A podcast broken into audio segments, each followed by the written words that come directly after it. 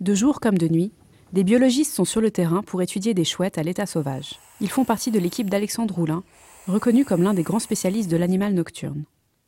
Depuis toujours, une question obsède le chercheur. Pourquoi les chouettes n'ont-elles pas la même couleur au sein d'une même population? Les individus qui sont maculés de taches plus, plus grosses sont les individus qui sont plus capables de gérer le stress. Ils ont une agressivité différente, une sexualité différente, enfin, beaucoup de, un appétit moindre que les autres, etc.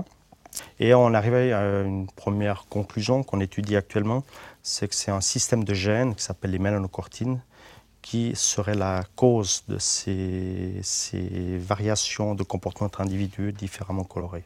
Mais aujourd'hui, le parcours du chercheur passionné semble connaître un tournant décisif. Ces recherches intéressent des microbiologistes du CHUV qui ont observé des corrélations entre la chouette et l'être humain.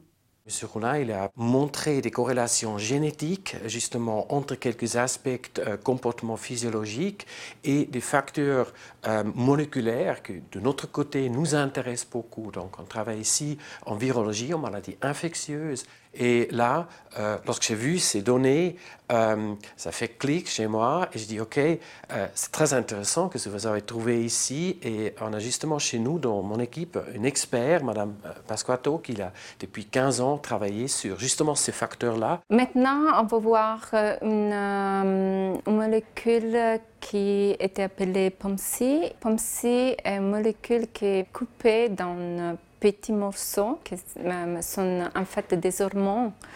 Et les hormones sont liées vraiment à tout. À la croissance, par exemple, le diabète, l'obésité, le comportement, le, sommeil.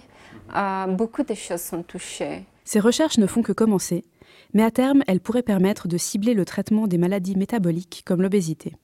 Mais le projet permet aussi une collaboration inédite entre des spécialistes qui n'ont pas forcément l'habitude de travailler ensemble.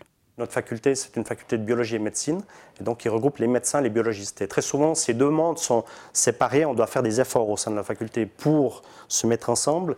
C'est pour ça que c'est un tournant non seulement pour le, le travail en lui-même, la collaboration précise, mais également d'un point de vue intellectuel. Ça nous permet de combler cette lacune et de revenir un peu au basique et d'avoir une vision beaucoup plus globale.